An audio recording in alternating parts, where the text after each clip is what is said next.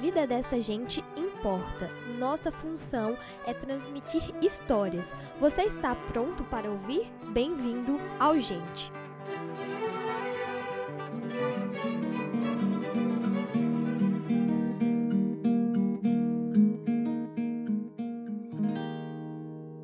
A história de hoje se passa em Paracatu de Baixo, um tranquilo subdistrito de Monsenhor Horta. Este é um dos nove distritos que compõem a cidade de Mariana. Paracatu tem aquele jeito típico do interior de Minas, onde as pessoas ficam sentadas na varanda olhando o movimento, onde leite é distribuído na porta e todo mundo conhece todo mundo. E não podia ser diferente. Com seus 300, sim, só 300 habitantes, o que não faltava naquela terra era amor, afeto e muita alegria. O subdistrito era conhecido pelas tradicionais festas de folia de reis e de Santo Antônio. As ruas eram pequenininhas e pareciam se alargar para dar lugar a todo mundo que vinha de fora, só para se contagiar com a alegria de quem lá morava. Lá, a terra era muito fértil, o que tornou seus habitantes conhecidos pela plantação de feijão e milho. Além do que, não pode faltar nos quintais de qualquer interiorano de raiz uma boa criação de galinha, porco e gado. Mas o dia a dia da cidade mudou. Paracatu de Baixo se tornou cenário de uma história trágica. Em 5 de novembro de 2015, o rompimento da barragem de Fundão atingiu o Rio Doce. Logo em seguida, atingiu seu afluente, o Rio Galacho, cursos d'água que banhava as terras de Paracatu. Parte da cidade foi encoberta pela lama, rejeitos de minério que encobriam vidas e sonhos.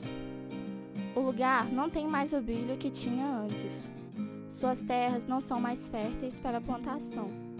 Suas construções, que antes carregavam um pouquinho da personalidade de cada um dos moradores, já não são mais como eram. Aquela grande família de 300 habitantes foi separada. Muitos por perder o seu teto, muitos por não conseguir conviver com aquela nova realidade. Mas, no fim de todo túnel, há uma festinha de luz e por isso, apesar de toda a destruição, ainda há vida em Paracatu de Baixo. Ainda há gente que estampa um sorriso no rosto e que ama a vida apesar de tudo. Que ama sua terrinha apesar de qualquer coisa e que dela não arreda o pé.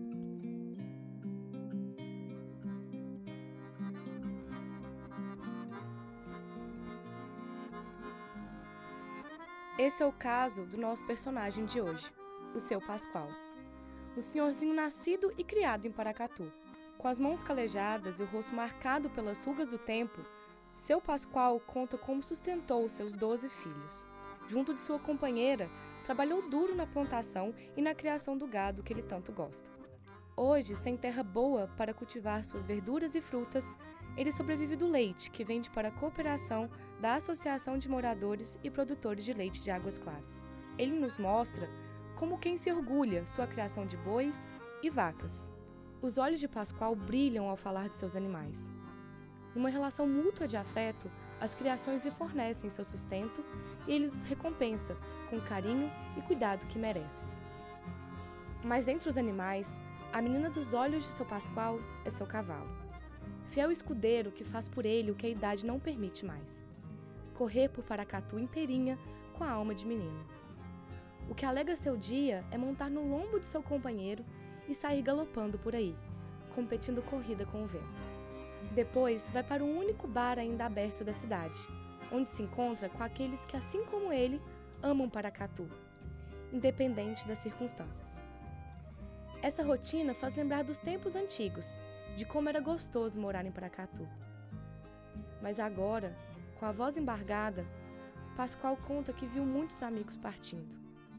Viu seus vizinhos indo embora e não voltando mais. E conta que sem eles a cidade perde sua magia. Paracatu de Baixo só é Paracatu de Baixo com a presença de cada uma das 300 vidas que a compunham. Agora parece que falta alguma coisa, alguma partezinha que já não está mais lá.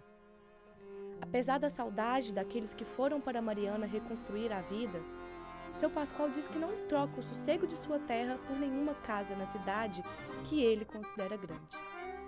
Em sua breve passagem pela cidade, Mariana foi barulhenta demais para os seus ouvidos, que estavam acostumados com o galo cantando de manhã cedinho e com a calmaria do interior. Seu Pascoal nos revela que já experimentou a vida de cidade grande de verdade. Foi carpinteiro em São Paulo e no Rio de Janeiro, mas não gostou nem mesmo do mar que encanta tanta gente. Apesar das modernidades de São Paulo e dos encantos da cidade maravilhosa, seu Pascoal tem uma única certeza: de que é aquela terra, Paracatu de Baixo, a sua terra, a terra a qual ele pertence. Esse sentimento de amor e pertencimento pelo lugar não afeta só seu Pascoal. Afeta também os moradores que lá ficaram e os que de lá precisaram sair. Por isso, eles escolheram construir a nova Paracatu de Baixo, justamente em cima da outra, bem pertinho da terrinha que lhes foi tirada. Mesmo convivendo com toda a tragédia, seu Pascoal escolheu não participar da decisão. O senso de justiça pulsa tão forte nele que ele achou que não seria justo escolher onde seria a nova Paracatu, porque sua casa não tinha sido atingida. Muita gente não entende o sentido de construir um recomeço ao lado de onde tudo aconteceu. Por que escolher passar todos os dias pela igreja que ajudaram a construir e que hoje está marcada pela lama em suas paredes?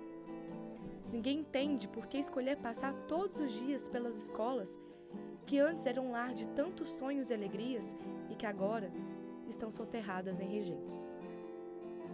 Por que passar pelo sofrimento todos os dias e reviver tudo de novo? Bom, porque eles amam aquele lugar foi o amor que os fez escolher ficar. Foi o amor que os fez deixar Paracatu quando a dor era tão grande que foi impossível ficar. Foi o amor que fez com que a nova Paracatu ficasse coladinha com a outra, que apesar de ser igualzinha à antiga, nunca conseguirá substituir todas as histórias ali construídas, todos os romances que começaram ali, todas as missas rezadas na única igreja da cidade, onde a história de seu Pascoal começou Todas as histórias estão e são de Paracatu. Por isso, seu Pascoal vive um dilema. Um dilema comum de todos que ainda têm suas casinhas inteiras. Na terra em que deu seus primeiros passos, onde construiu a sua família e viu seus filhos crescerem. Ou então deveria ir para a terra nova, que apesar de carregar o mesmo nome da antiga, não possui sua essência e seu significado, mas que irá carregar em cada uma das novas casinhas o sorriso, a força e a paixão de todos os amigos que para lá se mudarão. Seja qual for a escolha, seu Pascoal carregará saudades. Se for, sentirá saudades de casa, da terrinha que é tão sua que ele tanto ama. Se ficar, sentirá saudade dos amigos e dos vizinhos tão queridos, os quais alegravam suas manhãs com os sorrisos de bom dia e as tardes de conversas no quintal. Parece decisão tão difícil, seu Pascoal vai usar uma escolha tão simples quanto ele. Se a nova terrinha for boa, ele vai. Se for ruim, ele fica onde está. Afinal, não havia modo melhor de se decidir, senão pela terra. Foi na terra que ele se criou e que ele se manteve. Foi da terra que ele sustentou sua família. Foi pela terra que ele perdeu o que amava. E é por ela que seu Pascoal vai recomeçar. Afinal, todos merecem um recomeço.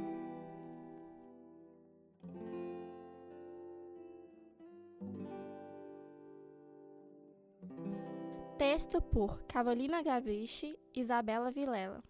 Roteiro por Beatriz Melo e Raquel Gonçalves. Locução por Maria Eduarda Gomes e Eliade Lisboa.